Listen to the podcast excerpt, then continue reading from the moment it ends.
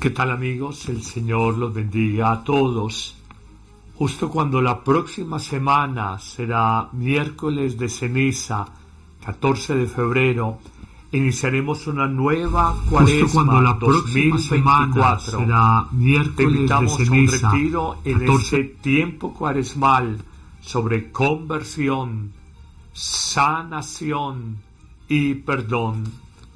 Tres palabras claves que hoy el mundo y los hombres y mujeres de nuestro tiempo necesitan por esa urgencia de cambio interior. Justo cuando la próxima a los semana valores será y, y mujeres de nuestro tiempo necesitan de la vida. Justo cuando la de sanar heridas y de perdonar y perdonarnos. Tendremos un retiro espiritual desde el viernes 23 de febrero hasta el domingo 25 de febrero. Será en la Casa de Encuentros Montemaría a una hora de la ciudad de Medellín y 45 minutos del Aeropuerto Internacional para aquellos que vienen de otros países. Muy invitados. Pueden pedir informes a estos números de WhatsApp y se les enviará por escrito la información. 302 835 8049 302 739 0122 y 301 282 92 57. Retiro de conversión, sanación y perdón en esta cuaresma 2024 del 23 al 25 de febrero. Muy invitados.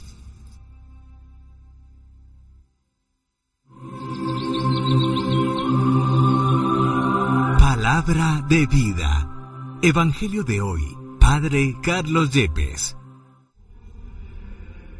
Del primer libro de los Reyes, capítulo 8, versículos 22 al 23, 27 al 30. En aquellos días Salomón en pie ante el altar del Señor, en presencia de toda la asamblea de Israel, extendió las manos al cielo y dijo, Señor, Dios de Israel, ni arriba en el cielo, ni abajo en la tierra, hay un Dios como tú, fiel a la alianza con tus vasallos, si caminan de todo corazón en tu presencia.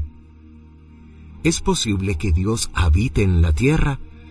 Si no cabes en el cielo y en lo más alto del cielo, cuanto menos en este templo que te he construido. Vuelve tu rostro a la oración y súplica de tu siervo, Señor, Dios mío. Escucha el clamor y la oración que te dirige hoy tu siervo.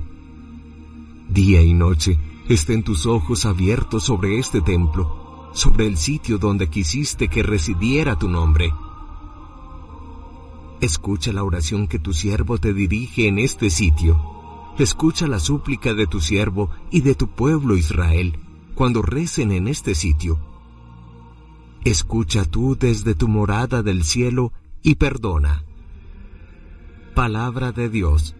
Te alabamos, Señor. Salmo 84. Qué deseables son tus moradas, Señor de los ejércitos. Mi alma se consume y anhela los atrios del Señor. Mi corazón y mi carne retosan por el Dios vivo. Qué deseables son tus moradas, Señor de los ejércitos. Hasta el gorrión ha encontrado una casa y la golondrina un nido donde colocar sus polluelos. Tus altares, Señor de los ejércitos, Rey mío y Dios mío. Qué deseables son tus moradas, Señor de los ejércitos. Dichosos los que viven en tu casa, alabándote siempre. Fíjate, oh Dios, en nuestro escudo. Mira el rostro de tu ungido. Qué deseables son tus moradas, Señor de los ejércitos.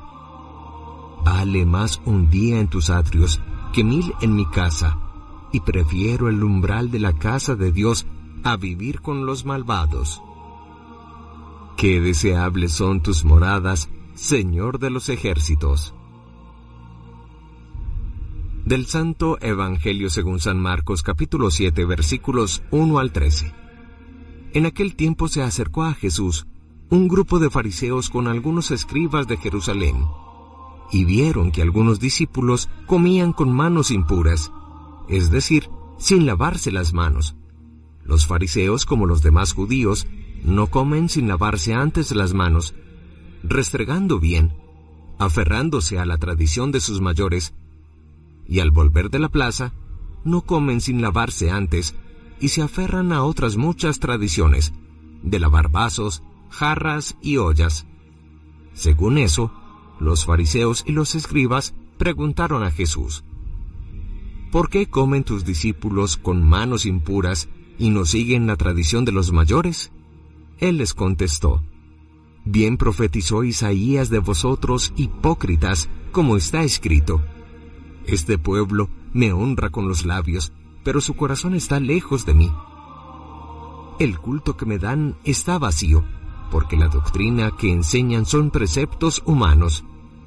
Dejáis a un lado el mandamiento de Dios para aferraros a la tradición de los hombres. Y añadió, anuláis el mandamiento de Dios por mantener vuestra tradición. Moisés dijo, Honra a tu padre y a tu madre, y el que maldiga a su padre o a su madre tiene pena de muerte. En cambio vosotros decís, si uno le dice a su padre o a su madre, los bienes con que podría ayudarte los ofrezco al templo, ya no le permitís hacer nada por su padre o por su madre, invalidando la palabra de Dios con esa tradición que os transmitís, y como éstas, hacéis muchas. Palabra del Señor. Gloria a ti, Señor Jesús. El capítulo 7 del Evangelio de San Marcos nos presenta uno de los tantos conflictos, polémicas y peleas que tuvo Jesús con los fariseos, en esta ocasión a propósito de que ellos, los fariseos, veían a los discípulos de Jesús comer los alimentos con manos impuras, esto es, sin hacer los lavados rituales y no sólo de higiene corporal que debían de realizar previamente. En efecto, muy molestos, preguntan los fariseos a Jesús, ¿por qué tus discípulos comen con manos impuras y no obedecen lealmente las tradiciones de nuestros ancestros? La respuesta de Jesús, bien ácida por cierto, no se deja esperar y afirmará, bien profetizó Isaías de ustedes, que son hipócritas, que como pueblo me honran con los labios, con sus palabras, pero su interior, su corazón está lejos de mí, y terminará diciéndoles, el culto religioso que me dan está vacío, porque la doctrina que enseñan son no son más que preceptos humanos. Dejan a un lado el mandamiento de Dios, el amor y la justicia, para aferrarse a las meras tradiciones de los hombres. Frente a esta respuesta muy dura por demás, reconocemos cómo el común de las personas asociado el fariseísmo a lo largo de la historia con una palabra, hipocresía, apariencia. Pero hoy reconozcamos de manera un poco más detallada siete características de los fariseos del tiempo de Jesús y de los fariseos de hoy del siglo XXI y de todos los tiempos, que es una parte de la condición humana que a veces no reconocemos Examinémonos de cara al Evangelio en una cualquiera de estas siete características de los fariseos y en general del fariseísmo. Primera característica, el fariseo cuida su imagen, pretende siempre quedar bien frente a los demás. Hoy preguntémonos si lo esencial en nuestra vida es esto, quedar bien y cuidar nuestra imagen frente a los otros, o ser bien y hacer el bien de cara a nosotros mismos y sobre todo de cara a Dios antes que frente a los hombres. Una segunda característica del fariseísmo de todos los tiempos es la de que el fariseo se siente distinto y mejor que los otros. Puede que no lo diga de manera explícita, pero sus actitudes, sus comportamientos, sus palabras, en el fondo denotan, demuestran, manifiestan que nos podemos sentir distintos y mejores que los otros, olvidando, como Jesús le decía al joven, ¿por qué me llamas bueno? Solo es bueno mi Padre Dios. Todos los demás somos pecadores. En una tercera característica de los fariseos está el que se escandalizan fácilmente, se rasgan las vestiduras por acciones de los demás, les parece terrible lo que hacen los otros, y con gestos histriónicos exagerados un poco diríamos hoy mediáticos espectaculares, rompían sus vestidos, rasgaban sus túnicas para mostrar es sencillamente horroroso lo que otros hacen. En tantos juicios que vemos, rasgándonos las vestiduras en noticias aquí y allá en redes sociales, cuánto nos escandalizamos y nos rasgamos las vestiduras viendo el pecado de los demás, pero muy ciegos para ver nuestro propio pecado. En una cuarta característica es denominador común en el fariseísmo apoyarse siempre en la ley, en la tradición, en la norma, para aprobar o desaprobar para defender o cuestionar y condenar una conducta. Ser legalistas, ser normativos, decir esto siempre se ha realizado de esta manera. Y olvidar que la vida es una dinámica, que Dios es una continua acción donde crea y se recrea a sí mismo, donde Dios es una eterna novedad. Apoyarnos en las leyes de siempre, en las normas de siempre, en las tradiciones de siempre, es cerrarnos a buscar nuevos caminos para los nuevos tiempos que viven las sociedades hoy. En una quinta característica, encontramos en los fariseos de todos los tiempos esa psicología cositera que es capaz, como decía Jesús, de colar el mosquito lo pequeño, pero no filtrar el camello lo grande. El ser cositeros, esto es, el estar pendiente de cositas, es escandalizarnos por lo muy pequeño que se infringe, pero hacernos de la vista gorda frente a grandes inequidades, grandes injusticias, grandes desigualdades, grandes exclusiones en el mundo moderno.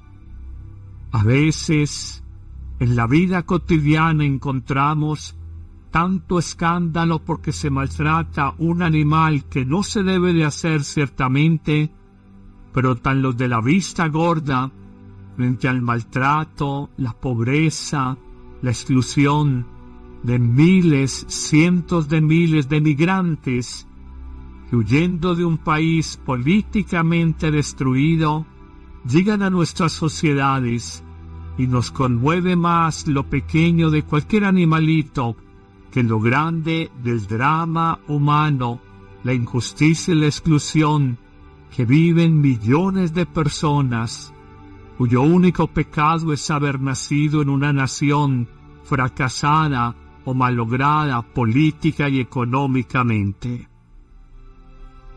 Avanzamos en nuestras caracterizaciones del fariseísmo y descubrimos que los fariseos de todos los tiempos figuran como cumplidores observantes hasta el detalle de la ley humana y aparentemente de la ley divina, pero sobre todo observan la forma, la exterioridad, los formalismos, pero no la esencia, el contenido de la ley que es la justicia, la misericordia y el servicio a la humanidad.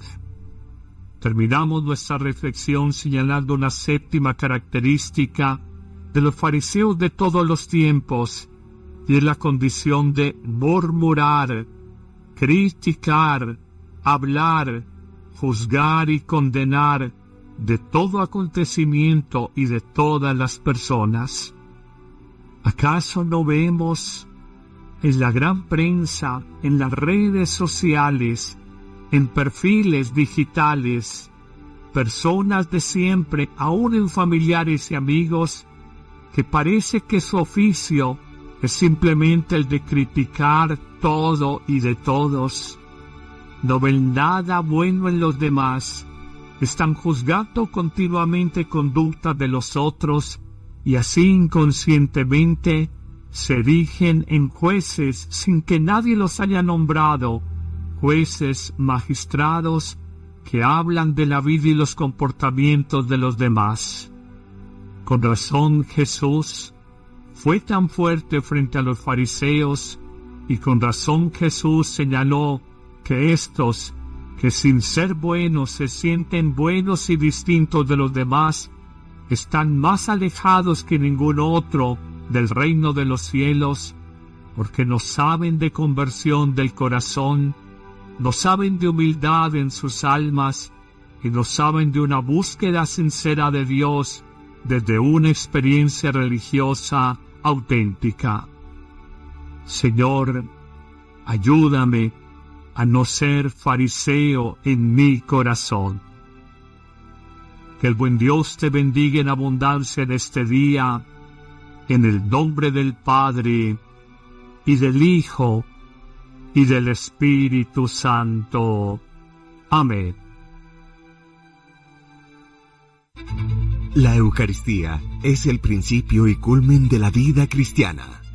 La Eucaristía es la oración más alta a Dios, la acción de gracias más sublime el sacrificio pascual de Cristo que se ofrece por nosotros ante el Padre y se dona en el pan de vida que comemos. No hay verdadero y profundo encuentro con Cristo, sino en la Eucaristía de cada día. Vívela diariamente en tu parroquia y si no puedes asistir, celébrala con nosotros en YouTube y Facebook Live con el Padre Carlos Yepes y el equipo de sacerdotes que apoyan a Amén Comunicaciones. Te esperamos todos los martes, jueves, viernes y domingo. La Iglesia hace la Eucaristía y la Eucaristía hace a la Iglesia.